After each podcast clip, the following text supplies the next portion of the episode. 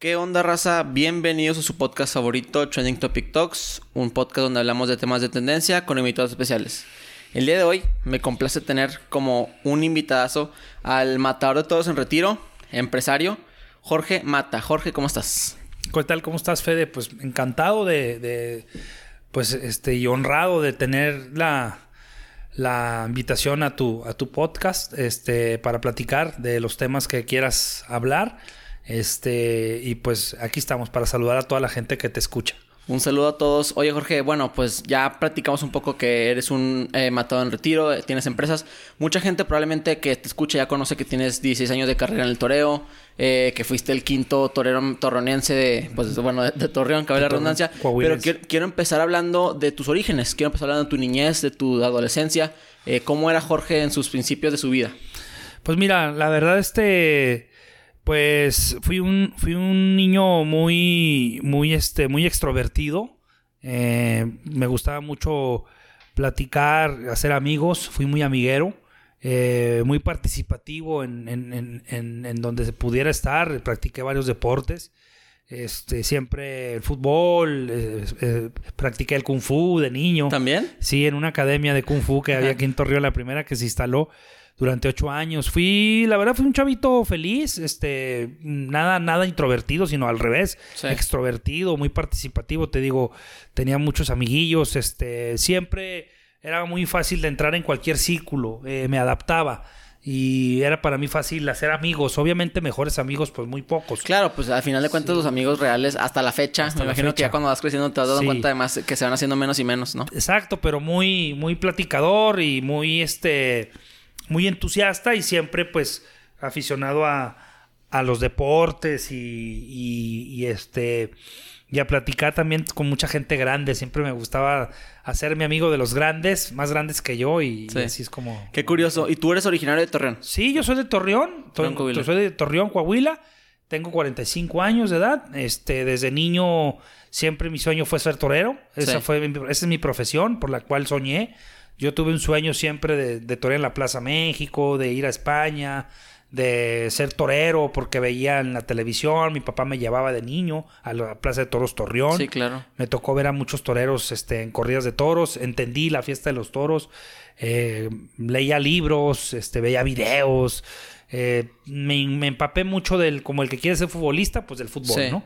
Y, y, hasta la edad de los 16 años, cuando terminé mi preparatoria, fue cuando empecé mi carrera como noviero. Pero siempre fui, hablabas de la niñez, pues siempre fui un joven, un chavito, te digo, este, de, desmadroso. también me corrieron de la escuela de la primaria como tres veces. ¿En serio? Sí, ¿Y tus papás ¿Y tus papás no tenían eh, pues conflicto con todo eso? Digo, no sé si tengas hermanos o primos. Tengo dos hermanos menores que yo. ¿Y te peleabas muchos con ellos y cosas así o, no, no? me peleaba mucho con ellos. La verdad, este... Eh, tengo una hermana que me sigue, que me, le llevo cuatro años, y tengo tres años, perdón, y tengo otro hermano que le llevo cinco, entonces está más chavillo que yo. Entonces, este pues, pues digo, las peleas normales de todos los hermanos. no, no, conozco hermanos que no se peleen. La verdad que todos tienen este hasta, sus rocecitos, ¿no? Hasta los que son dos. Y ya si son seis o siete, pues imagínate, hay uno con el que más te llevas. Pero sí, siempre, este, vamos, siempre eh, con mi papá con los, y mamá, eh, los conflictos eran que pues que a veces no le echaba ganas a la escuela, eh, era muy desmadroso, eh, siempre eran los lidercillos que andaban ahí haciendo desmadres. De la planilla o cosas así de pues sí, de la planilla. Actividades, En la, dentro de la prepa y así. Exacto, pero porque yo la verdad lo que quería era ser torero. Y yo decía, esto de la escuela para mí no es. Este, mi sueño es ser torero y torear en plazas de toros, triunfar y ganar dinero. Claro, sí, sí, que, que, después de, a final de cuentas, todas las profesiones, todos los eh, oficios tienen que ser monetizables, porque la verdad es, vivimos en un, en, una, en un ecosistema que se rige por el dinero, aunque existen muchos artistas, muchas personas que a lo mejor hacen por el arte, pero pues también va de la mano con el dinero. Eh, tú, por ejemplo, te decidiste a, acabar prepa a los 16 y dijiste, eh, ¿sabes qué? Pues lo mío no es la escuela. ¿Tus papás qué te dijeron en ese momento? ¿Te apoyaron? ¿No te apoyaron? ¿Te corrieron de la casa? Muchas veces pasa. Mira, la, realidad fue que mi papá siempre me apoyó, pero siempre quien llevó las riendas en ese sentido fue mi mamá. Mm. Mi papá siempre fue muy consentidor hasta la fecha. mi jefe este, se llama Benito, el gallo le dicen. Un saludo. Eh, un saludo para mi papá, el gallo, y siempre me fui como su, soy su orgullo, siempre a él le gustaban mucho los toros, entonces imagínate, si le, es como el que le gusta el fútbol soccer o el sí, fútbol sí, lo incluyendo, ¿no? Tienes a un hijo que lo practica, pues eres, eres, es su orgullo, ¿no? Sí. Este, no quiere decir que con eso no quiera a los demás hermanos, pero siempre va a ser así. ¿Tu padre nunca se quiso meter a la onda del, no, profesional? No, no, no, mi papá no, mi papá siempre fue aficionado y mm. nada más no tenía el valor ah, para enfrentarse a un toro o a un animal. Pero, este eh, mi mamá fue la que siempre me, inculcó que estudiara y que tuviera una carrera. Y al final, fíjate, este, cuando yo terminé la secundaria, también tenía la ilusión o tenía la, la cosquillita de ser piloto aviador. ¿Mm? Siempre me llamó mucho la atención los aviones. Y, en ese entonces. Oye, pero qué radical, ¿no? O sea, nada que ver dos, polos totalmente. Bueno, pues en común la vida, la vida y la muerte que estén las tres a las manos. Pero un piloto y pues también. Claro, pero pues totalmente nada que ver en, habilidades motrices ni nada por el estilo. No, pues yo, yo desde niño, este, en ese entonces, estoy hablando de los años 80, era más difícil viajar en avión. O sea, no era el que viajaba en avión era porque tenía las posibilidades económicas eh, muy importantes para tomar un avión. En los, te estoy hablando de los años 80. Hoy en la actualidad es muy fácil y cualquier persona está al alcance. Sí, cada vez es más fácil. un boleto, cada vez es más fácil, hay más aerolíneas, más competencia, etcétera. Pero en ese entonces yo viajé de niño, yo creo que unas tres, cuatro veces en avión y siempre me llamó la atención ser piloto. Me llamaba la atención, me gustaba. Y fíjate, en ese entonces, cuando yo tenía esa edad de los 14, 15 años, se puso de moda este, una canción de Luis Miguel que es La Incondicional. Y esa canción de Luis Miguel, La Incondicional, siempre me, llamó mucho la atención porque habla de, que se mete a un colegio militar. Luis el video también existe, es así, existe, existe el video donde él es piloto. Entonces, ese boom de, que, ay, todos los, todos mis, yo creo que de mi salón de secundaria, del, si habíamos 30 pelados, 15 querían ser pilotos como Luis Miguel. Claro. Entonces a mí me llamó la atención, pero yo sí me movilicé, fui a preguntar al ejército aquí en Torreón. No es como, no es este, como ahorita existen las posibilidades que hay muchas universidades de vuelo. Sí, de vuelo no, no las había en ese momento en la laguna, ¿no? No las había y eran muy caras, pero mm. había una posibilidad porque en ese video se habla de que él va a la Escuela Nacional de Aviación, el Colegio Militar del, del Aire le llaman. Entonces, este lo plasmé y luego fui, pregunté y luego mandé mi, mi, una carta a Zapopan, que es donde está el, Colegio Militar del Aire, así le llaman. Y, traté de inscribirme e inclusive hicieron unas pruebas aquí físicas a como a 200 chavos y mandan porque mandaban gente a prepararlos aquí a Torreón.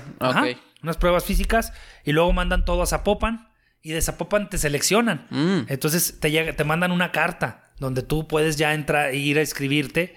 El compromiso, vaya. para estudiar la prepa en ese Entonces, este, llegó un momento en que me mandan a mí la carta de que estaba seleccionado. Entonces me siento con mi mamá, fue un momento... Pues, ¿Cuántos años tenías en ese momento? Tenía 16 años. 16 años, sí, bastante joven. Así es. Acaba de terminar la secundaria, iba apenas a entrar a la prepa. Entonces mi mamá me dice, ¿qué quieres hacer? O sea, aquí tienes ya la carta donde te puedes ir a estudiar para ser piloto aviador. Claro.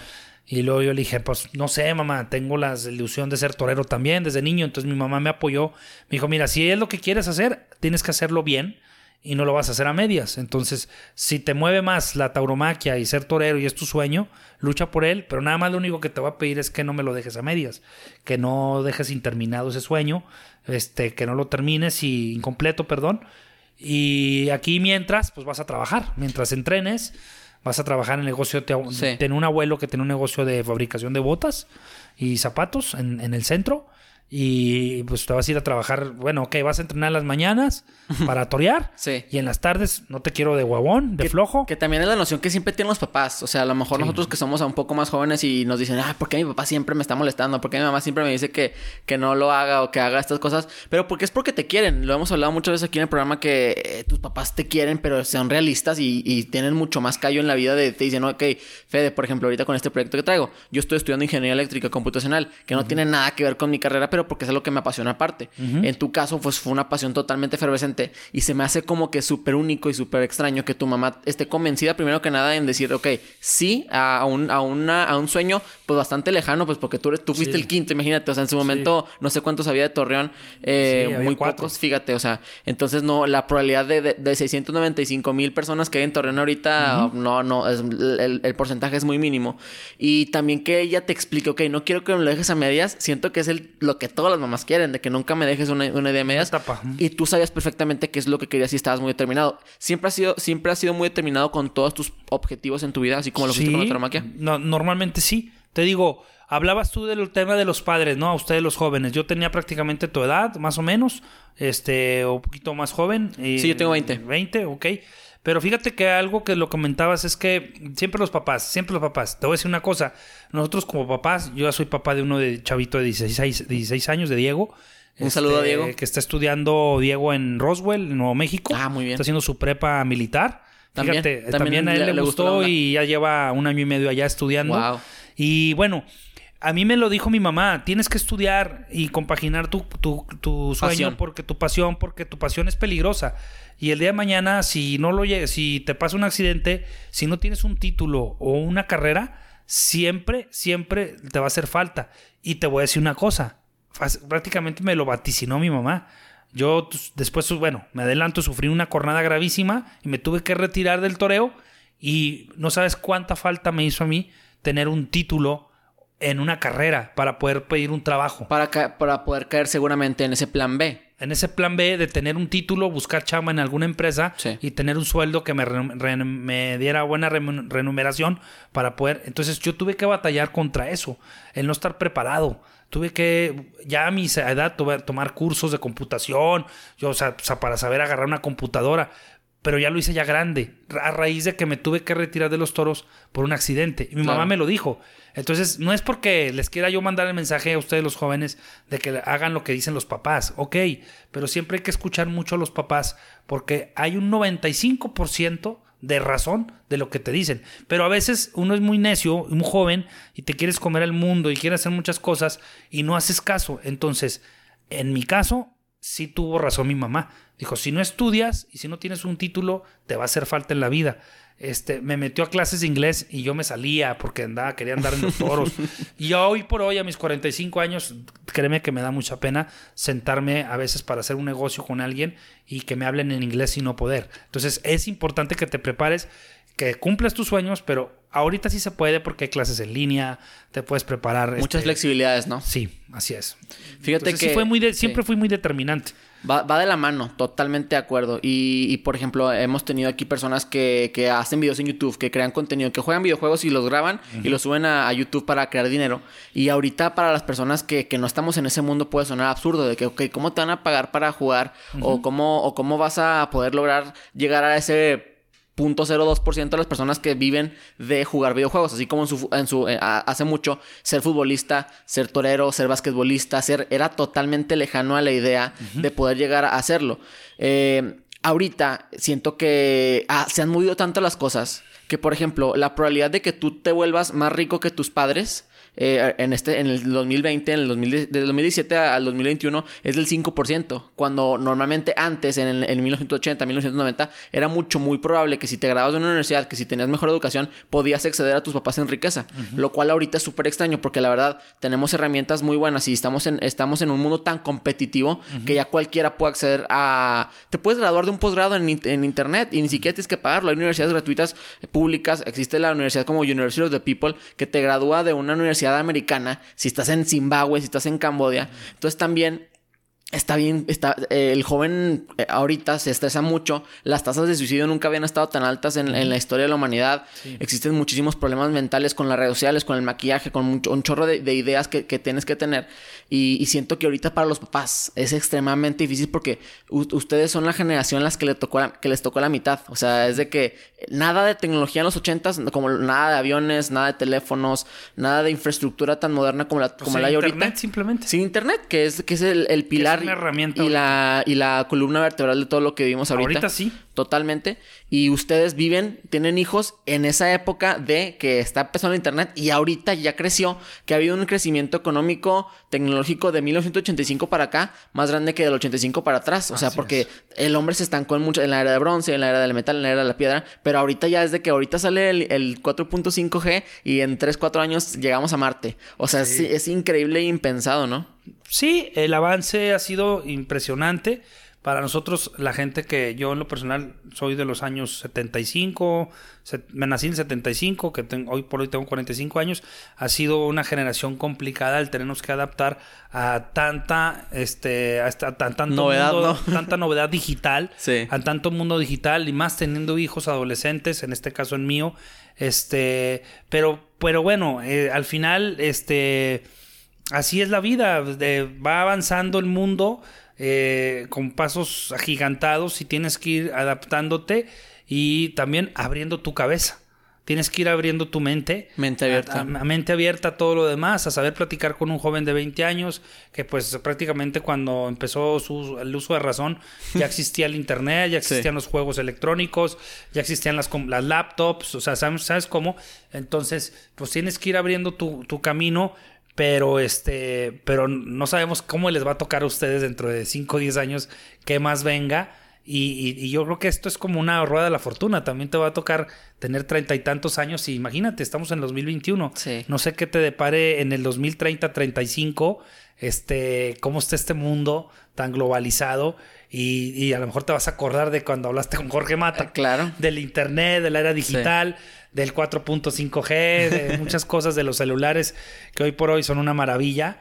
Este, pero creo que mira, también es importante como persona saber que son herramientas de vida, sí, que si las sabes encauzar, este te va a traer beneficios, pero también son herramientas que si no las sabes encauzar, este te van a perjudicar. O sea, el internet es bueno, Claro, pero también es, malo. Es un arma de doble filo. Así es. Y hay gente que se suicida por el internet, por, por, por, eh, por los mensajes que les llegan, y porque entran a una a una, una célula digital que se les mete en la cabeza a, hacer, hacer daño. Sí, totalmente. entonces, este, es, es, eso es importante hablarlo y que la, y los chavos de hoy te escuchen, que creo que tienen mucho público joven este, escuchen este, este tipo de conceptos. Sí, la, la, tecnología, así como todas las cosas que me han dado el ser humano, son un arma de doble filo.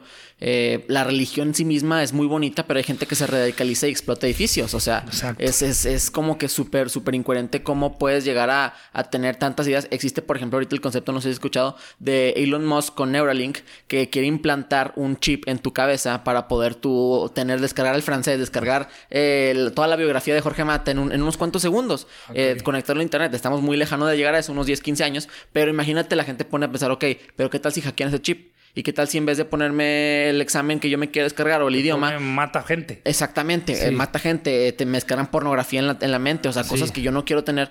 Y, es porque no, eh, inherentemente los humanos somos malos, pero hay más, mal, hay más buenos que malos, definitivamente, pero también tiene que tener cuidado. Y, y, y en el caso, por ejemplo de nosotros que nos va a tocar tener hijos, nosotros estamos teniendo, estudiando carreras, estudiando, eh, viendo videos, cosas así, aprendiendo cosas para problemas que no existen. O sea, quién sabe si el día de mañana, en 10, 15 años, me digan, ok, eh, ahorita estoy aprendiendo ecuaciones diferenciales y voy a aprender ecuaciones diferenciales para hacer una base espacial en Marte, que en Marte todavía no llega ni el humano. Entonces, de que súper cosas, súper problemas. Oye, eh, platicabas de, de, tu accidente y me encantaría platicar un poco de eso. Eh, para la gente que no, que no está familiarizado, cuéntanos brevemente qué fue lo que pasó. Pues mira, yo hoy precisamente hoy, hoy 24 de febrero, que, se, hace este podcast. 14 años. Cumplo 14 años de, de ese accidente gravísimo que fue en el 2007 en Villahermosa, Tabasco, donde yo toreando un toro me pegan una cornada gravísima. Ojo, yo quiero platicar este tema. Hay gente que en la tauromaquia no la entiende, no la percibe no la acepta y eso yo no quiero convencer a nadie de esto. No, es un, es un este, podcast totalmente abierto. Abierto, quiero, este, donde tienes que tener inclusión y la gente pues este, si no conoce la fiesta de los toros, pues yo creo que lo mejor es que no la critique y no la, no la ataque si no la conoce. Sí, y al final pues vivimos en un país libre de, escoger qué afición tener. Sí, más tarde quiero hablar de la tauromaquia en sí. Claro. Sí. Pero yo, yo tuve ese accidente toreando, este, era un riesgo que yo tenía asumido, que el toro bravo puede salir a matar en el ruedo, sale a defenderse. Chorote, ¿no? Chorote se llamó el toro, exacto. Este, y fue en Villahermosa el 24 de febrero, precisamente prácticamente estas horas. Yo ya estaba en la Plaza de Toros para, para torear.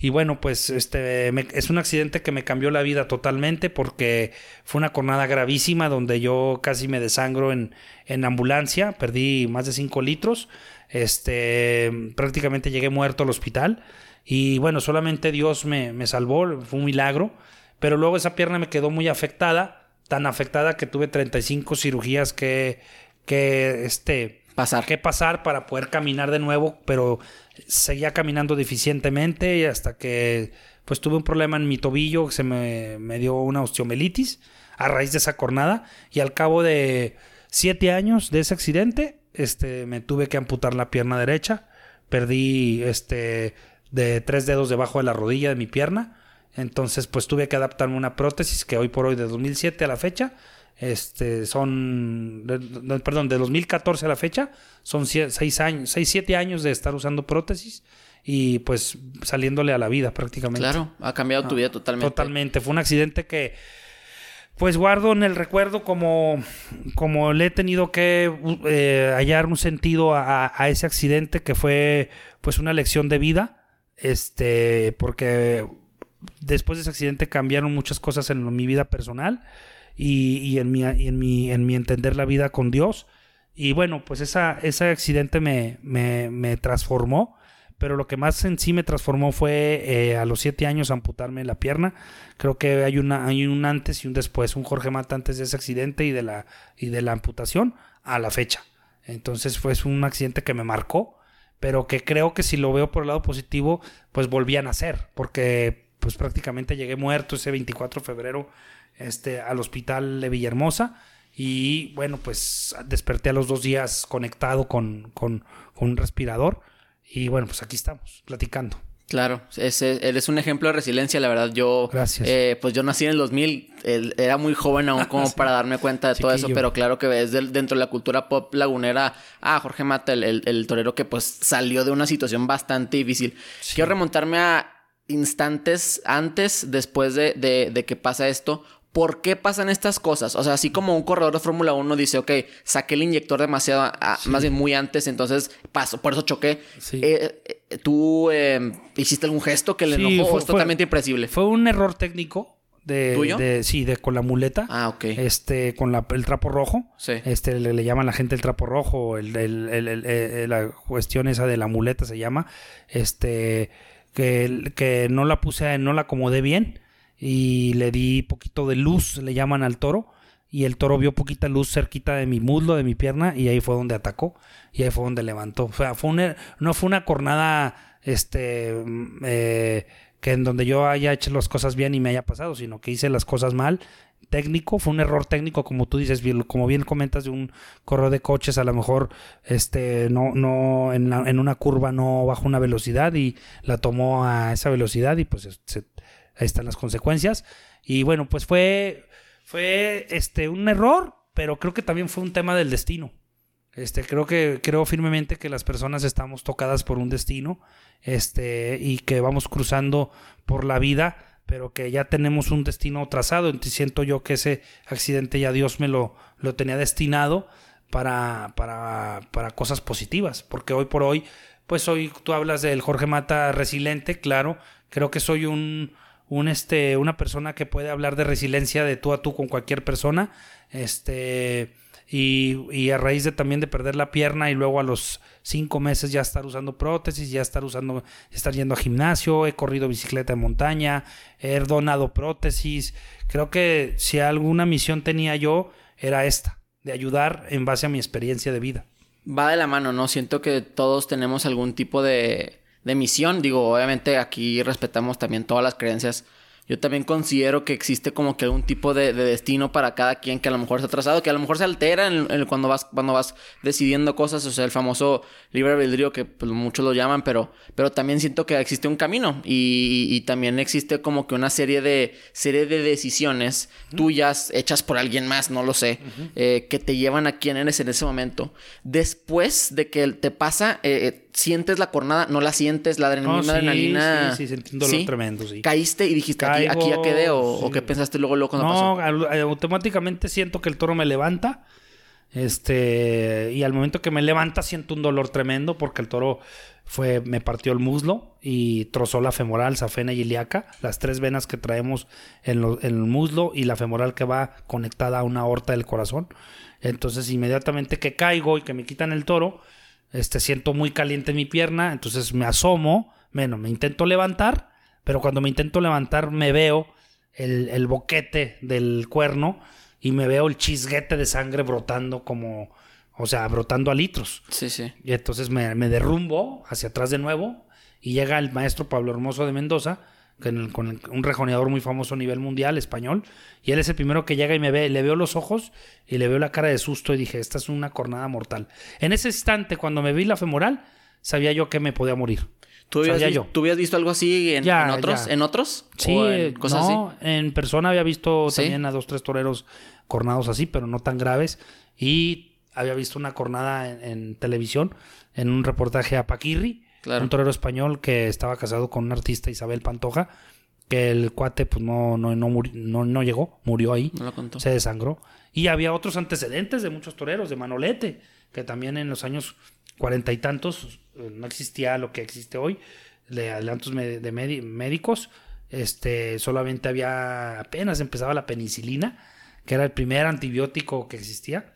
Fíjate, y, y de hecho hay un, hay un antecedente de que la penicilina ha sido el último, el último medicamento wow que han descubierto, fíjate. No, hombre, imagínate, ya ahorita hay muchos Sí. Más, más importantes que la penicilina. Lo que pasa es que está, vuelvo a lo mismo, está el mundo de la Tan- medicina está tan globalizado Sí. que hay tanto, pero sí, yo ya sabía de casos, entonces inmediatamente se me vino a la cabeza, pues te vas a morir. Así pensé, dije, esto es mortal. Sí. O sea, yo cuando me vi la herida, dijo, yo pensé, dije, ya este es mi último día de vida. Así lo pensé. Y así lo viví Sí. durante esa ambulancia, luchando por no, no quedarme dormido. Por de repente se me fue en la ambulancia al del trayecto de la Plaza de Toros al hospital, que fueron yo creo que los 10, 12, 15 minutos más largos de mi vida. En realidad no, no, no morí y no me desangré porque me hicieron un torniquete y porque los chavitos que venían ahí, los, los socorristas o los paramédicos, como le llaman, Sí. en la ambulancia eran tres chavitos como de tu edad prácticamente. Este, no pasaban de los 20 años, literal. Esos me venían eh, apretando y uno hasta se tuvo que sentar en la herida Para que no- para que no para saliera. Así es. Entonces prácticamente me salvaron la vida a ellos, me salvó Dios, sobre todo, pero también Pablo Hermoso que me puso ese torniquete. Un- los toros llevamos un corbatín, cuando traíamos una corbatita. Entonces él me la zafa y desde arriba me hace un torniquete. Cuando estás en la, en la tauromaquia, ¿te enseñan a, a asistir a tus compañeros? Sí, o, también no? sí, no aprendes, aprendes a cómo manejar una cornada, cómo cargar a un torero. Sí, o sea, sí, sí tienes cierta preparación en eso, cómo reaccionar. Claro. Y aunque tú, aunque tú constantemente ya lo decías, no tenías, bueno, sabías la posibilidad de que esto pasara, así como cuando eres futbolista, sabes constantemente que te pueden dar una patada y que se acaba tu carrera. Te pueden ¿Tú le- quebrar, sí. ¿Tú le tenías miedo a la muerte en ese momento? Siempre, Siempre tenido siempre miedo a la como muerte. torero, todos los toreros tenemos miedo a la muerte, todos tenemos un respeto a la muerte, eh, un respeto a la vida, un respeto al toro, que es el toro es un, un animal este, que sale a, a- a matar en el ruedo, es un animal bravo, no es no estoy toreando un fresh pool, Sí. o sea, un perrito que no es un animal O domesticado. una vaca. O una vaca lechera, que esas Sí. no, no, no traen la misma genética que el toro. Esas vacas lecheras, te les, de hecho, te les acercas y salen corriendo como un perrito. Es muy difícil que una vaca lechera te, te le puedas, la puedas tocar, inclusive. Este, son animales muy, son muy sensibles. El toro no, el toro es un animal que si te le acercas a tres metros ya te va a matar, seas lo quien seas. Y aunque no, no lo ataques, el toro es, el toro es un, el el toro es un animal este, legendario, este, tiene prehispánico, inclusive, eh, desde, desde los años de los coliseos, se- el, toro, ah, el toro bravo existía y lo aventaban con los leones y con los tigres a pelear por diversión. De, Sí, un, animal los- muy respetado, o sea, los- por, por en- lo que impone, ¿no? Sí, te estoy hablando de, la, de, de los años este, donde existía el Coliseo romano. En romano. Romano, Ajá, sí. en, esa, en esa época de- del mundo ya existían los toros bravos. Se fue, se fue manejando la, la, la raza y bueno, eh, hay un sentido en las corridas de toros desde hace 500 años en España y luego después en, en América, cuando Hernán Cortés, este, para celebrar un cumpleaños, manda a traer 12 toros españoles bravos este, a la Tenochtitlan para, para celebrar su cumpleaños y se trajo en ese barco que viajaron los toros durante 42 días. Se trajo, Sí, a, no, tres pues se trajo a tres toreros españoles Wow. Para su fiesta. Eso está documentado. Sí, sí, sí. Docu- no Sí, es estoy- histórico, es histórico, es- es- Y, y son, eso fue desde 1400, no lo tengo exacto el tema, pero los trajo Hernán Cortés para celebrar una, una fecha. No se, ah, se habla que era su cumpleaños o se habla que era otra fecha. Está por ahí en Google este, Sí. la documentación de la primera corrida de toros. Estás hablando de un En México. espectáculo legendario, legendario y que está en, nos- en nuestras raíces. Claro. Sí, sí, sí, va, va de la parte de. En la parte del hubiera, no sé si tú seas muy especulativo. A veces yo también me, me, me juego con mi cabeza de que eh, quizás si no hubiera conocido a esta persona, estaría en este lugar. Quizás si hubiera conocido a esta persona, Sí. estaría en un lugar mejor, peor. Se sabe que, a lo- que las ambulancias no están bien estacionadas, por ejemplo. ¿Tú crees que eso hubiera afectado positivo o negativamente tu herida? A lo mejor que no te hubieras levantado ese día, o sea, te pones Fíjate a que sí he pensado. reflexionar en el pasado. No, claro, reflexioné. Pues, ¿cómo no voy a reflexionar? Claro. Sí, fíjate. Este, yo, es, yo viajé un 23 de febrero a Villahermosa, De vía Torreón. Torreón. México. Mm.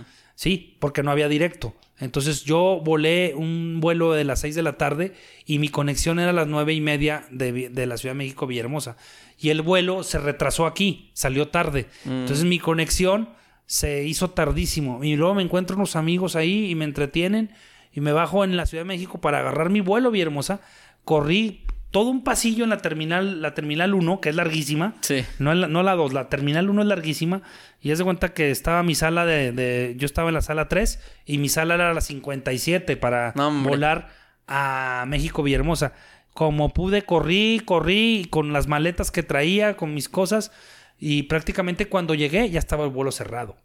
Tuve que rogarles a las señoritas de, de Aeroméxico, a, a las Por que favor, estaban ahí, por entrar". favor, es que mañana toreo y ya no hay otro. Y luego checo este, cuál era el otro vuelo y salía al otro día a las 3 de la tarde. O sea, yo no llegaba yo a Villahermosa. O sea, era mi única opción. Pues les tuve que rogar, implorar para que me dejaran. Pero ya estaba cerrado el vuelo. O sea, ya, total que les me vieron tan asustado. o sea, imagínate que no- que no llegaras. Ese hubiera, Sí. ese hubiera, era de que no llegué, hubiera hablado yo, ¿saben qué? Consígase un torero que esté cerca de Villahermosa, que me sustituya, y yo ya no llegué. Sí. Y ahorita, pues a lo mejor tuviera mi pierna. Pero no sabemos. Pero, y, y luego también, chance y no hubieras conocido a, a personas que te han llevado a diferentes lugares. O sea, ¿sabes cómo de que. Mm. La vida te va poniendo Sí. y el hubiera no existe. Claro, te lo puedes, tú como ser humano te lo puedes preguntar, pero no puedes basar ni hacer un juicio si el hubiera. Imagínate cuánta gente ahorita ha, ha tenido accidentes, cuánta gente ha fallecido las personas en un coche y dices, híjole, si no hubiera cruzado esta calle, pues no llega un borracho y me, estampo. Y también depender de muchas cosas, de muchos factores, te quita el sueño y te quita como que la la- las ganas de trascender. Hay un dicho de Frida Kahlo que dijo, pies, pies para que si tengo dos alas para volar. Ujú. O sea, Sí, porque ella no podía en el, en el caso, bien. en el caso de, de, de ti, o sea, y obviamente metafóricamente, eh, pues a ti no te detuvo eso. O sea, tú No. a ti te tiene que, ok, si me, si si me cortas un pie, tengo, tengo otro pie y tengo dos alas. Este, si me Y cortas tenía un motivación ojo, de a mis hijos. también, eso es súper importante, ¿no? La motivación. Sí. Tú la motivación, ¿dónde la encontraste? Porque llega un momento donde es tedioso. O sea, tipo, yo tuve una operación de nariz para mis, para mis fosas nasales. Sí. Y era, ok, ¿por qué hice esto? O sea, pero de que, híjole, no quiero, no, a veces no quería ni respirar. De que, ok, ojalá me, me apagara por unos cuantos momentos. Y es algo súper, era nada más de mi cara. Pero tú, ¿cómo encontrabas motivación para seguir adelante y seguir haciendo cosas? Pues mira, mucho se basó en mis dos hijos, en Diego y Andrés. Este, en ese entonces era donde me tenía que agarrar en, en mis dos hijos. Esa fue mi pieza fundamental para yo levantarme de una amputación de mi pierna. En el- y antes de la amputación para levantarme de una cornada tan grave y tenerme que haber retirado de los toros totalmente y ponerme a, a trabajar, a hacer más cosas. ¿Cuánto duró la carrera de un torero? Es relativo, puede durar 20, 15, hasta hay toreros que hasta 25 años Mm. o hasta 30. Sí, los. Ah, mucho va dependiendo de las condiciones físicas del torero y de sus reflejos y de su momento también. Este, no está como no no está tan es es como la carrera igual del futbolista, no está tan tan encajonada en ciertos años. Hay futbolistas que debutan muy jovencitos y luego y después este, se retiran ya muy viejos. Y al revés, hay unos futbolistas que debutan ya viejos y su carrera es más corta. Y también la calidad de tu carrera, qué tanto la quieres llevar. Así o sea, es. Cristiano Ronaldo tiene 36 años, pero sigue en la élite. Cuando probablemente existe en Mascherano, que jugaba en, en Argentina o Ajá. jugaba en otros lugares que ya su calidad futbolística no es buena. Entonces también depende que, Todo- que también te quieras ver recordado, ¿no? Todo va a bajar. Todo va a bajar. Todo va a bajar. Este, la carrera de Cristiano en tres años ya no va a ser la misma, pero va a estar a lo mejor vigente. Sí. Sí, a lo mejor quizá mañana se levanta y dice, ya no quiero más fútbol. Quizás. Tiene su vida resuelta económicamente, la de él, sus hijos y sus nietos y sus bisnietos. Sí, sí, sí. ¿Estás de acuerdo? Entonces, todo va del- dependiendo de- del el estado emocional de cada, de cada deportista. Y que lo hagas por ti, ¿no? También, o sea, que no lo hagas por nadie más, por ni siquiera el legado que piense la gente, o sea, que, que a ti te llene y que todavía te, te saque un susto. Siento que somos como todos los toreros, futbolistas, boxeadores. Deportistas Vamos- en general. Vamos mucho dependiendo de la ilusión que tengas de seguir, ¿sí? De continuar. Sí, o sea, te digo, va mucho dependiendo de eso. Igual los toreros, este, su momento taurino, y luego se van rezagando, se reza- ya de repente ya no torean mucho, y de repente, pues al no torear mucho ya no hay ingreso económico. Entonces te junta también la responsabilidad de comer y dar de comer y vestir y dar edu- educación a los hijos. Y entonces cuando es cuando tienes que tomar un parteaguas y decir, ya me retiro porque tengo que hacer otra cosa, porque esto del toro ahorita no me va a dar. Entonces a mí me pasó algo parecido también. Sí, sí, va, va de la mano con todos los deportistas de alto rendimiento que algún día, pues el cuerpo es finito. También lo podemos conectar con las famosas influencers que nada más muestran su cuerpo, etcétera, etcétera, en, su- en redes, que al final esto se acaba. Y si, y si te quedas sin, si eso va- te basas normalmente en tu, en tu, en tu cuerpo, en tus habilidades físicas, esos algún día se van a acabar. Pero si dejas un legado mental, no mentalmente, pero a lo mejor con tus habilidades las supiste aprovechar, el dinero que conseguiste con eso, Invertirlo. Exactamente, O sea, moverlo, es ¿no? que son momentos. sí, Sí, o sea, los influencers de hoy en cinco años ya no van a ser los mismos. sí. Sí, es muy raro. O sea, y, y- y van saliendo caras jóvenes, van saliendo a otras personas. Entonces, tienen que. eh, creo que es- esas cosas son efímeras. Son Total- efímeras. o Son de momento y ya se acabó. Y si no aprovechaste eso, pues ya. Bye. Hay Sí. tantos casos de, de influencers de hace cinco años que tú, te- tú ya los ves y dices, no. quién es él, se o ella. Sí. sí, sí, sí. En la cuestión de, de ya en sí tu, tu discapacidad con, con la falta de, bueno, con la prótesis, ¿te alguna vez te has sentido discriminado en la cuestión de, del gobierno? Por ejemplo, a veces que no hay, no hay, las banquetas no están preparadas. Sí, claro. Pues hay Cosas así. Sí, la verdad que en este país y, y en esta ciudad hay muy poca cultura de- Inclusiva. Este, de incluye, sí, que in- incluyente para los discapacitados. Claro, hay más cada vez. Antes no, antes estábamos peor. Pero hay cada vez que ves tus plazas comerciales que abren con ya con muchas consideraciones para la gente discapacitada, edificios que se abren, este, donde no les pueden dar el permiso si no, si no hay una rampa para silla de ruedas, este, pasamanos. eh, claro, este, sí ha ido mejorando, pero creo que todavía falta mucho más trabajo y más cultura, pero sobre todo de, de la sociedad. Este, Que no se estacionen en lugar de. Sí, eso de- está fatal. ¿Cómo se llama? De silla de ruedas. discapacitados. Sí. O sea, eso está fatal.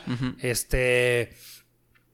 Que no se le ceda el paso a- en las esquinas a la gente que, que trae muletas. O sea, en realidad las- la soci- nuestra sociedad creo que ha sido un más, bastante egoísta en ese sentido con la gente. Hasta que no te pasa o tienes a alguien así, es cuando te cae el 20 de, de- de hacer cosas por, por la gente de, de- de gente discapacitada.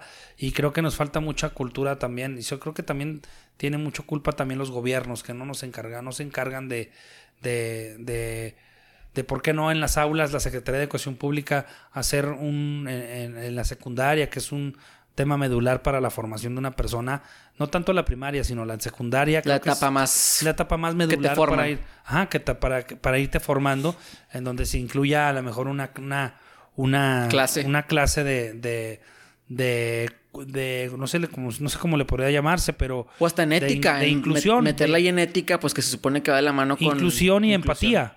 Sí, Sí. inclusión y empatía. Tienes que ser empático con las demás personas Sí. y tiene que ser, tienes que ser incluyente y, y siendo, si, te- si se te va formando desde la secundaria en las escuelas públicas, creo que tendríamos una sociedad mucho más, más compacta en ese sentido. Claro, yo soy súper partidario de la educación. Yo eh, tengo, tengo un canal de YouTube y eh, vengo, vengo haciendo videos desde febrero.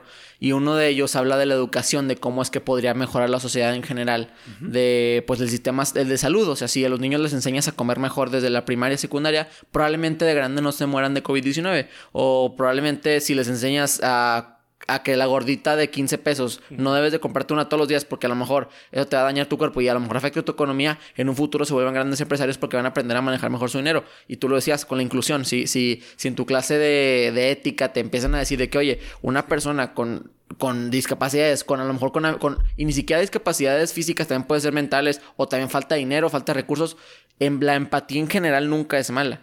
Y también va de la mano con, con, la sociedad, como tú lo dices, de que los papás también, desgraciadamente, no. Sí, la formación, la tiene, formación tiene mucho que ver. No toda la culpa la tienen las escuelas, los colegios. Este, yo creo que es un, un 60-40, inclusive me atrevo a decir, que es un 60 la formación, 60% la formación en tu casa y el otro 40 es un complemento en la escuela. Y los amigos y el internet. Pero todo se basa mucho en, tu, casa. en tu familia, en cómo, en cómo te vayan educando, qué valores te vayan inculcando y qué, qué te digan, este, que te hablen de empatía, que te hablen de ética, que te hablen de valores familiares, que te hablen, ¿por qué no?, de Dios, de la religión, de, de muchas cosas, pero sí va de la mano mucho la educación en casa. Definitivamente. Oye, y hablando de beneficios, ya viéndole un lado un poco más positivo, ¿qué beneficios? ¿Pagas menos impuestos? ¿Te puedes estacionar donde tú quieras? Cosas así que tengas. No. no. ¿No, hay beneficios? Hay pocos. ¿Que la has sacado? Sí, no, así que la haya sacado, no. La verdad, ni me, ni me pasa por la mente el saber que estoy con una prótesis. ah, ok. Y buscar este algún beneficio eh, gubernamental. Sí. puede, sé que puede haber apoyos, pero mira, yo siento que esos deben de ser más para las personas que sí de, de plano lo necesitan y siento que les voy a estar robando algo que yo puedo todavía este por mí mismo obtener. Qué interesante postura, fíjate, muchas personas a lo mejor sí le tomarían toda la ventaja que se puede, que están en todo su derecho, pero como tú lo dices, sí, bueno, a lo mejor cuando no tengo cuando no hay en una plaza comercial que no hay estacionamiento y batallo mucho. Si hay un lugar de discapacitados, sí, te confieso, digo, hay que ser neto. No, no, claro, claro. Este, para no ser hipócrita, sí me estaciono y sí me han dicho, oiga, pero usted trae sus piernas. Entonces les enseño, le digo, mira, traigo prótesis. Ah, no, no, señor, adelante, adelante, adelante. pero lo hago una vez cada tres meses. Sí, cuando es necesario, ¿no? Sí, cuando es necesario. Obviamente Sí existen apoyos, este, por ejemplo, si, si yo, de, pero es un rollo muy, muy burocrático de juntar papelería, llevar un dictamen médico y, por ejemplo, creo que para sacar placas de discapacitado creo que te, te, las, te hacen el 50% de tu coche. Ah. Este, sí hay ciertas cositas. Pero que, no, que no te ha interesado sacarles provecho. No, por ejemplo, en, en Estados Unidos hay otra cultura. Sí, totalmente. De, de, la inclusión y del respeto al discapacitado. Y en Estados Unidos cuando he viajado, sí, cuando estoy en la línea de los aeropuertos y me, me pasan por el arco del detección de metales y les digo, traigo prótesis, así les digo, eh, bueno, les... Va a sonar por eso, sí. Ajá, sí, sí, les digo, sí, es prótesis. Eh, prótesis. Ajá, entonces me revisan. Siempre me han preguntado, ¿gusta que lo lleve alguien hasta su, hasta su sala? Ah, ok. O sea, en coche. Sí, o, o, gusta que le traigamos una silla de ruedas. Y yo pues las he desechado. Digo, no, no, no, yo me puedo mover bien. Pero sí ahí, sí, en los aeropuertos, sí hay mucho respeto por una persona con prótesis de pierna, con prótesis de brazo, con cierta discapacidad, este, con los cieguitos, o sea, con la gente, este, eh, invidente, este, pues sí hay mucho más, eh, más sensibilidad para ayudarlos que en este país. Claro, también, también hay muchos veteranos de Estados Unidos que también tienen, sufren un chorro de cosas, también traumas psicológicos, amputaciones, de, de, también problemas mentales, esquizofrenia, eh, Parkinson, cosas así que yo, yo estuve en Estados Unidos y mucho tengo clases con mis con veteranos y muchos de ellos tienen perros guías y las universidades los dejan tener perros guías porque para ellos son de que, ah, ok, qué bueno que si vieron nuestro país y también independientemente de que no, no, no, hayan servido el país y tengan algún tipo de discapacidad o, o impedimento, los ayudan mucho, los apoyan, les es mucho más incluyente. Y siento que sí es un, algo que nos falta un poquito de, eso, pero pues también eh, siento que el mexicano también es menos frío que el, americano, que aquí es de que empiezan a cotorrear con tu discapacidad y cosas así, o sea, pero, pero con gente que sí conoces y a lo mejor es, de una manera como que te aligeras más y no te sientes, no te sientes aislado. Y en cambio una persona que a lo mejor sí le, sí le hacen hincapié constantemente de, de, su discapacidad, a lo mejor se, se, puede, se puede ofender en ese caso, ¿no? Exacto.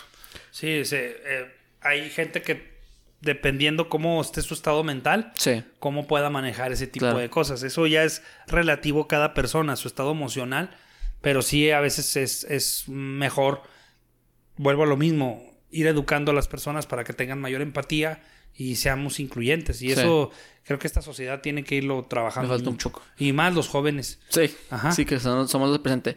Oye, quiero hablar de, de en sí de la carrera de matador o de torero. Sí. ¿Se puede vivir dignamente, Sí. bien, buen, bien ganado eh, Sí. una vida de torero? Sí, sí, hoy por hoy sí. Si eres un torero reconocido, un torero famoso, un torero con, con una trayectoria importante en, en- en México y en España, este, claro que puedes vivir muy, muy bien. Eh, más sobre todo los toreros españoles. Este, o- España es como, obviamente, pues porque creció allá, pero es como el, el- el santo grial de que todos se quieren ir a España a La a verdad, trabajar, ahorita ¿o sí, no? porque allá es donde está el, el billete fuerte, Mm. los euros. ¿Y por patrocinios o en sí el sueldo? ¿O cómo funciona? ¿Quién te ¿Cómo paga? funciona? El torero es contratado por un empresario. Y el empresario. Independiente, o tiene que ser de una parte de asociación o algo así. No, no, no. Tú, tú Federico, soy dueño de- toros, sí. este, rentas la plaza de toros o tú eres dueño de la plaza de toros y tú eres el empresario, tú contratas a los tres toreros. Mm. Este, los tres toreros traen su equipo de trabajo, sus banderilleros, sus picadores y tú arreglas al, al torero en un sueldo. ¿sí? Ah, ok. Negocias sus- Son, son por torear dos privados. toros. Por torear dos toros. Ok. Son arreglos cada torero con cada torero. Mm. Y, y va mucho de lo que te va a cobrar, cobrar cada torero dependiendo del momento que esté viviendo. ¿Sí? Puedes pagar un torero que esté eh, viviendo un gran momento, que es el que te va a llevar la gente en la taquilla, porque es el más conocido. Y pues, como normalmente las correas son de tres toreros o de cuatro toreros. Entonces, y los otros dos, pues los puedes llevar de menor. De menor de Rango. menor- sí, de menor rango. Y es por índole de que, de que te refieres a, oye, ok, voy a firmarte por 7, 8, 9 toreas. A o, veces es, hay o, es, o es independiente cada Normalmente es un solo contrato Mm. el que se hace con un torero, pero hay, hay empresarios que agarran a toreros por 6, 7 corridas y, y- y en diferentes ciudades. O normalmente es en diferentes ciudades porque la misma, pues no, Sí. se va a aburrir la gente de ver al mismo. Sí, claro. Entonces va dependiendo. Hay empresas hoy por hoy taurinas este, que manejan mucho dinero y agarran a 5, 6, 7 toreros como toreros exclusivos y les pagan una iguala por mes o un dinero anual y los mueven en diferentes plazas. Y para estarlos entrenando y cosas así. Para empezar, para empezar, ¿con quién llegas? ¿Cómo le haces? O sea, llegas a tipo, no es como el fútbol que empieza a mirar la pelota, ve a alguien y, y te ficha. Normalmente es este, yendo a los lugares donde entrenan los toreros. Hay muchas escuelas, o sea, también hay escuelas para ser toreros, ¿eh? Ah, hay también. academias taurinas, claro, en todo el mundo, ha de haber más de 500 en todo el mundo. Ah. Sí, en muchas ciudades. Aquí había uno en Torreón, se llamaba Academia Taurina del Coliseo. De ahí surgieron varios novilleros, que es el primer paso que tienes que tener para ser. Novillero es, es, Es que no eres profesional, ¿ok?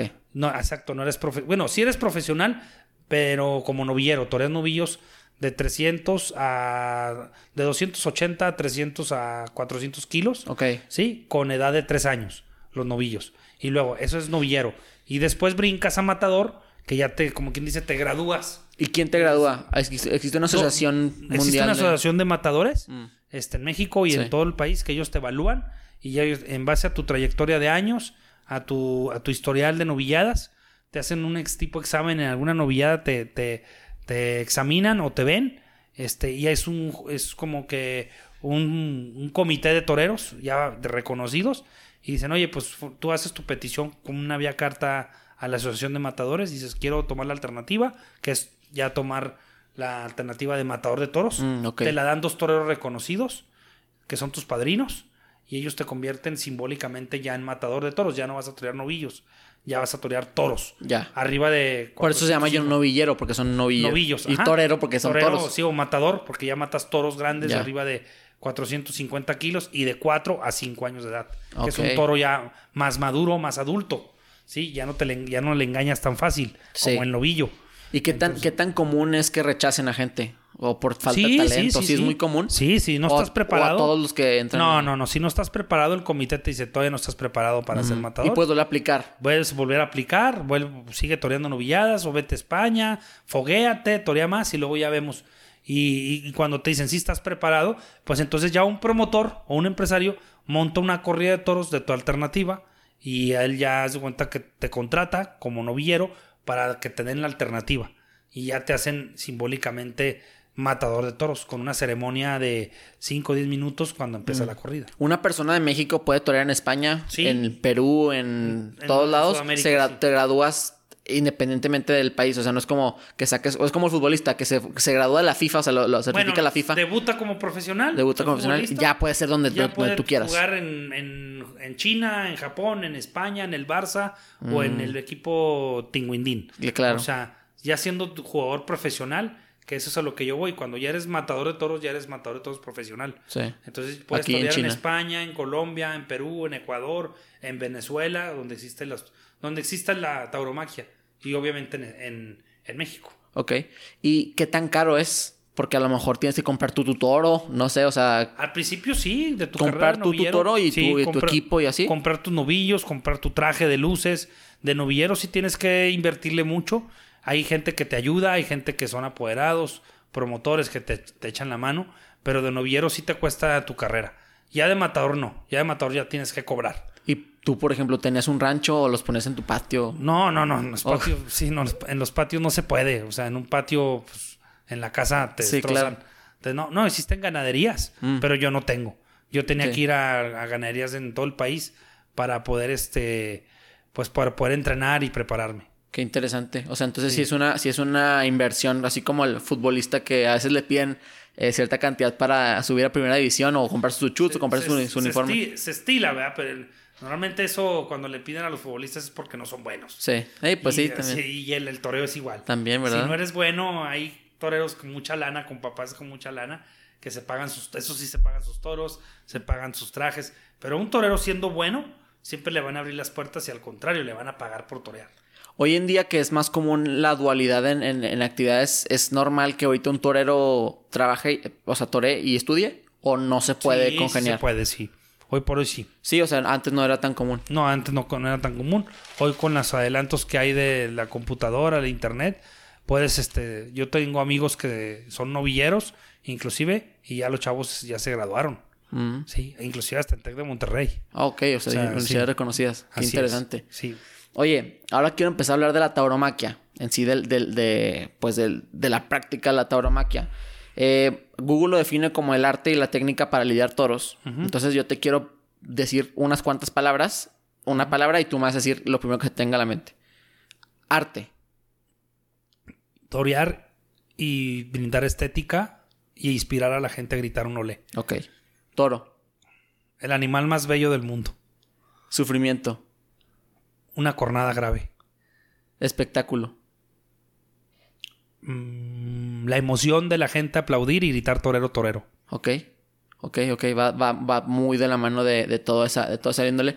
Ahorita existe pues una controversia, como ya lo platicamos al principio, existe una, una, una división, una polarización totalmente de, de pensamientos totalmente a- a- alternos. Hasta la fecha hay cuatro, cuatro estados que niegan el, el, la Que está prohibida la fiesta. Ajá, eh, hay argumentos para negarla, como por ejemplo de que, que los matan muy excesivamente. eh, cuando, Los lastiman. Que los lastiman, o sea, por ejemplo, eh, eh, me puse a, a investigar el tema y a veces los tienen que matar con la, con la espada por arriba, dándoles en una, en una horta o algo así, ¿no? En una vena, En una para, vena. para que no sufran Y tanto. luego en el corazón, ¿no? Algo así. O No, sea, en el corazón No, no. no, No, necesariamente. Bueno, Te, voy- te voy a, te voy a interrumpir. Hay claro. mucha desinformación. Sí, y sí, la de hay los mucha. jóvenes que no, no, no, no están, están invadidos de desinformación del espectáculo, de mitos sí. que son estúpidos, que no existen. Como el que eso que decías del corazón, eh, lo otro que les echan chile en los ojos. ¿A poco este, dicen eso? Dicen una sarta de estupideces los antitaurinos, este que no, la verdad son idioteces, Sí. no están bien informados, muchos ni siquiera han, han pisado en su vida una corrida de toros. Es como, yo, yo te voy a decir una cosa, ¿cómo voy a opinar yo de béisbol si nunca he visto un partido en la televisión y mucho menos he ido a un estadio? ¿Cómo te voy a decir yo que el béisbol es el rey de los deportes? ¿Cómo voy a fundamentar eso? Sí, igual, la fiesta de los toros está invadida de desinformación, de intereses internacionales, de gente pagada, los antitaurinos están subsidiados. Tú me hablabas de los cuatro estados donde está prohibida la fiesta de los toros. Mira, nómbrame, nómbrame uno. Sonora. Sonora. En Sonora no existe ni una plaza de toros. No hay. No hay. O sea, en Sonora no hay plazas de toros. O sea, no hay una historia taurina en ese estado. Y sin embargo la prohibieron. ¿Y Quintana ¿Por qué? Roo? En Quintana Roo sí está, pero está ahorita, sí hay plazas de toros y hay muchos pueblos donde hay corridas de toros. Pero te voy a decir una cosa, ese tema del antitaurino está muy polarizado. y politizado ah, por los políticos. Sí, son los que se han encargado de, con tal de, de generar votos o de generar seguidores, cargarse con, las, con, el, con el cuidado del toro bravo. En Quintana Roo, hoy por hoy está ahorita en un tema jurídico, no está totalmente prohibido. Se, se, ha estado peleando jurídicamente, pero bueno, Sonora. Hay otro. Coahuila. Coahuila. Eh, aquí te voy a explicar cuál, qué fue lo que pasó. Coahuila es un estado rico en, taurin, en tauromaquia, con más de seis o siete eh, ciudades que tienen plazas de toros. El caso de Torreón. Hay tres plazas de toros, bueno, cuatro, cuatro con Lerdo, inclusive este, donde, en la, hablando de la región lagunera, ¿sí? Este, aquí en Coahuila pasó un tema que te lo voy a decir abiertamente. El exgobernador eh, Rubén Moreira tuvo mucho roce político con un empresario taurino, dueño de la Plaza de Toros de Saltillo, criador de reses bravas en el estado, tenía tres ganaderías en todo el estado, ¿sí? Y tuvo un tema político y una venganza. Eh, bueno, eso fue una venganza porque tuvieron discusiones, tuvieron eh, mucha, mucha guerra política entre ellos dos, entre el gobernador y el señor Armando Guadiana, hoy senador, ¿sí? Entonces, eso fue una revancha política. No es que a los antitaurinos de Coahuila o a los, la Sociedad Protectora de Animales les interesara cuidar al toro bravo. Ahí fue un problema del gobernador con este hombre y dijo, ¿por dónde me desquito? Pues le prohíbo las correas de toro. Porque jamás supimos que Rubén Moreira fuera a las ganaderías a salvar a todos esos toros que murieron como los animales en los circos, de hambre. Jamás en su sexenio hubo un zoológico, no hay un zoológico. En, el estado no, no, conozco yo un zoológico donde cuiden la vida animal. Sí, entonces quiero mandar ese mensaje que fue un tema más que nada de revancha política, no tanto porque cuidaran yo nunca, yo tuve muchos debates, Fede, con muchos protectores, eh, antes de que se votara la ley, tuvimos debates en televisión, en radio, con los 20 o 30 antitaurinos que existen en el Estado, eh, o, organizados como Sociedad Protectora de Animales. Y yo les decía, bueno, ¿y por qué te, si te vas a preocupar mucho por el toro? Bueno, ok, vas a querer que ya no vayan a las plazas de toros porque van a sufrir. Perfecto, bueno, ¿qué vas a hacer tú por ellos? ¿Qué vas a hacer tú por ellos? Porque ese animal está criado específicamente, nace y se reproduce y muere en una, tiene que morir en una plaza de toros. No lo puedes llevar a una casa. Y si es así, yo les decía, te invito. Yo voy a una ganadería, saco un toro bravo o un novillo y me dejas llevártelo a tu patio de tu casa. no, pues ellos, no, claro que no. Porque saben que les va a destrozar. Hasta su mamá se las van a matar si sale a, a, atender la sábana. Claro. ¿Sí me explico? Pero eso fue una, una una, una pelea, un debate, claro. Un debate y nunca, nunca supe de algún antitaurino que fuera y llevara un costal, un costal de alfalfa a todos esos toros bravos que se quedaron desde hace cinco años que se votó esa ley. Este, muchos, muchos ganaderos tuvieron que mandar los toros a los rastros. Sí. O sea, y, nunca supe de un antitaurino que hiciera eso. Entonces, este, hablan de, del respeto animal, hablan de muchas cosas, pero la verdad creo que es mucha doble moral, porque muchos de ellos yo los he visto en las, en las carnicerías o en las carnes asadas comiendo carne. Claro. Entonces es doble moral. Sí, mira, yo la verdad tengo una postura totalmente neutral. O sea, la verdad me me es indiferente, o sea, y respeto las dos posturas totalmente. Yo la verdad nunca crecí con la cultura de la tauromaquia tan inculcada como, como muchas veces. Eh, yo entiendo que existen posturas de la perspectiva. La perspectiva es totalmente la, la, palabra para hablar de esto. Si una persona creció con la con, inculcado la tauromaquia, probablemente, por ejemplo, para una persona que creció con su papá y su papá fallece o, su mamá lo lleva mucho, para él la tauromaquia representa añoranza y nostalgia y algo bonito para ellos. Pero, por ejemplo, para una persona que también apareció, eh, nació con, con inculcada la tauromaquia, pero su hermano o su hermana lo llevaron bastante y él, y él veía como que se llevaban a su hermano la tauromaquia, él no va a agarrar la tauromaquia como algo malo. Eh, como tú lo decías, existe mucha desinformación, existe radicalización de los dos lados. O sea, por ejemplo, también se, sabe, perfectamente que, como tú lo decías, el toro no se le puede llevar a un zoológico, o sea, o no se le puede llevar a algún, algún lugar donde se le pueda guardar, porque principalmente la, la, especie existe por, el, por el proceso de la tauromaquia que, que hay que, y que ha habido por, por diferentes partes de los años. La cultura es parte de arraigada eh, y, pues sí existen muchos, muchos puntos a favor, a favor y en contra. Y estoy totalmente de acuerdo de que yo, yo llegué a pensar alguna vez de que, ok, esto está bien. Y luego, ah, no, esto está mal. pero es, hay argumentos de los dos lados que, que simplemente el tiempo y la sociedad van a, van a aceptar en un momento. Tú en 15 años, en, en 20 años, ¿tú crees que los, que los casos de los estados que la ilegalicen la tauromaquia suban o bajen?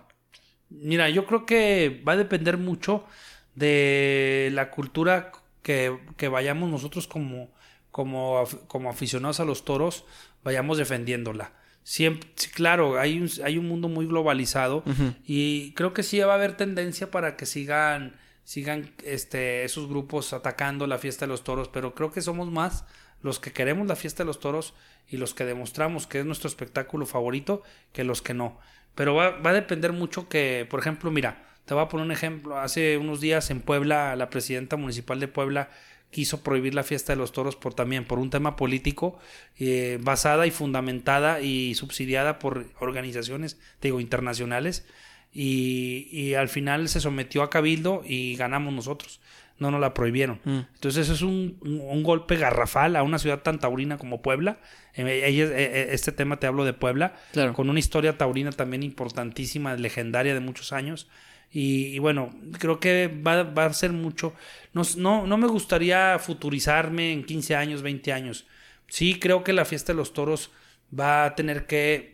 Sí, va a tener que adaptarse. adaptarse. Totalmente. Y creo que si no nos adaptamos, como eh, eh, la, eh, la lidia de un toro, las corridas, si no nos adaptamos, creo, estoy convencido que sí vamos a terminar este, en muchas ciudades que se prohíban las, las corridas.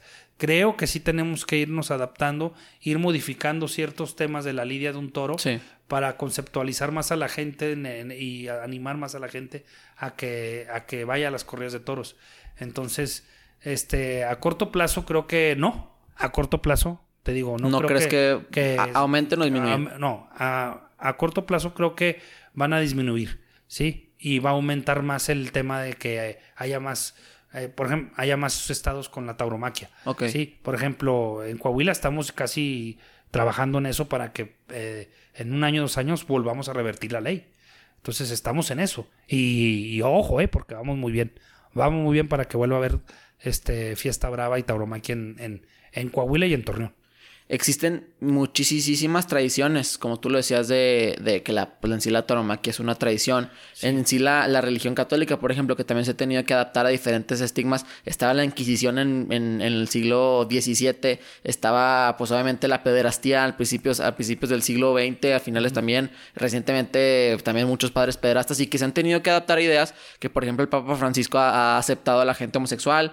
Eh, existen como que muchas ideas. La, la, la tauromaquia que como tú lo decías, tiene que adaptarse a, como que a aceptar a lo mejor ellos, o sea, te estoy preguntando de que sí, sí, tiene que adaptar, pero también sin perder la esencia, ¿no? O sea, porque también si no, al final de cuentas, al final de cuentas pierde como que muchos argumentos. Eh, siento yo que, que eh, por ejemplo, te quiero preguntar, desconozco totalmente, ¿siempre el deporte ha sido igual? ¿O antes usaban eh, espadas más filosas? No, no, no, no, ¿Siempre ha sido exactamente igual? No, no, se ha ido modificando. Por ejemplo, antes no se usaba el peto que con el picador mm. salían los caballos sin peto. Entonces, por corridas, los toreros, los toros cornaban a los caballos. Claro. Y era de a tiro por viaje cada seis, siete. Un caballo por, cor Ajá, o más, tres, cuatro caballos. Entonces, se implementó el peto para proteger al caballo. Sí. Entonces, hoy por hoy hemos estado haciendo.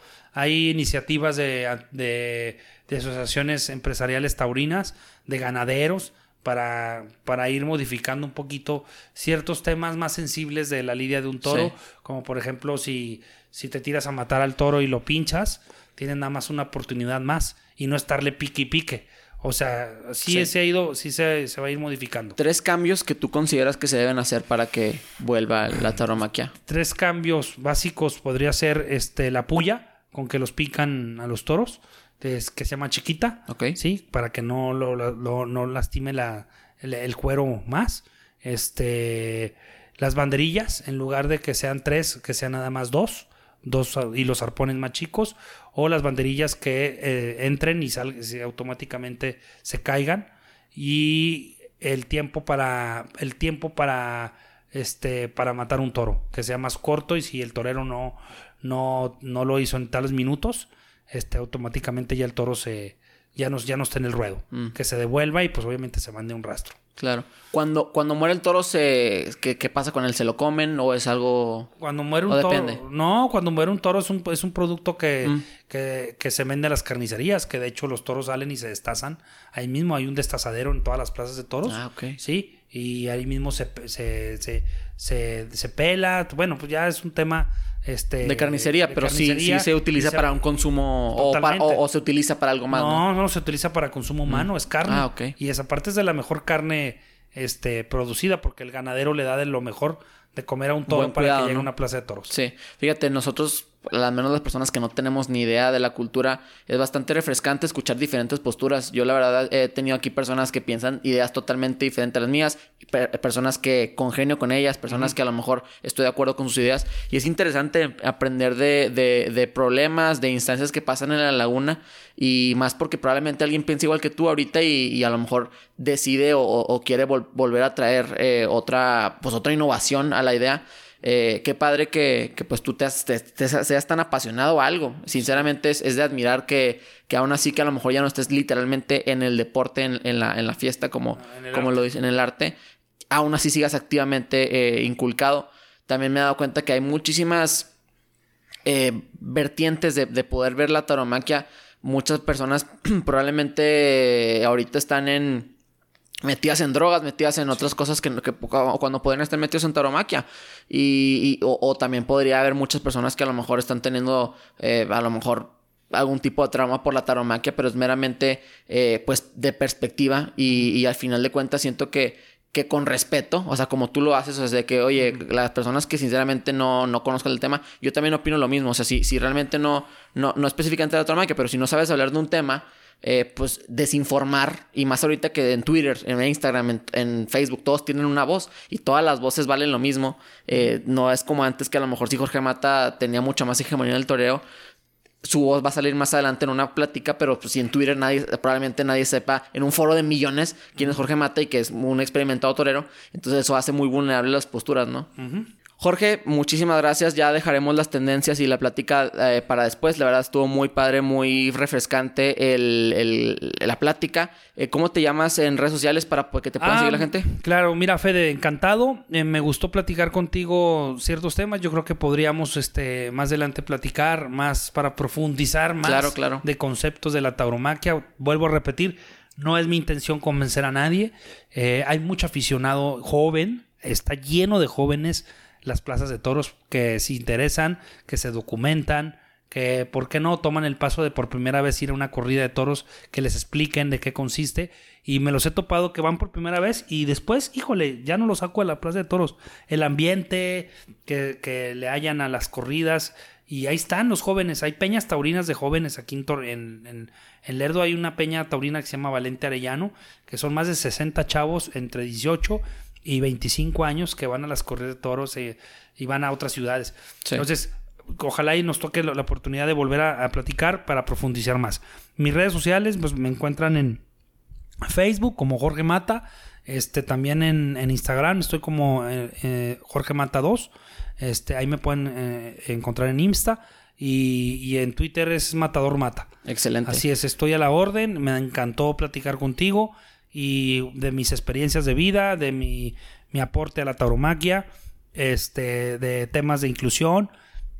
Y bueno, pues soy un lagunero más, este, que ama mi, amo mi tierra, amo mi ciudad y, y- y estoy orgulloso de mis raíces. Qué bueno. Ah, ya para acabar, ¿alguna canción que le quiera recomendar a la gente? ¿Película o serie? De, A lo que andas viendo ahorita. de escuchando. a- ahorita, actualmente, ay, oh, es que me encanta todo la música. ¿Qué escuchas? eh, reggaetón. Claro, re- recomiéndanos una este, canción de ranchera o de reggaetón. Bueno, mira, de, de reggaetón, este, bueno, escucho mucho, bueno, también me gusta mucho, este, el tema del género norteño. Este, ahorita les, les puedo recomendar a dos orgullosos de San Pedro, los dos carnales que Mm. son corridos muy, muy, sensi- muy sensibles, Sí. hablan de la vida. Este, de reggaetón, pues me gusta mucho, este, Maluma, es un cuate que lo, Está de buena vibra, ¿no? Sí, me gusta. eh, digo, No hablamos de una faceta mía, que también soy empresario de eventos en el Coliseo. Este, me dedico sí, a hacer lo, conciertos. en otro episodio le vamos a tocar. Así es, luego tocamos ese tema más adelante.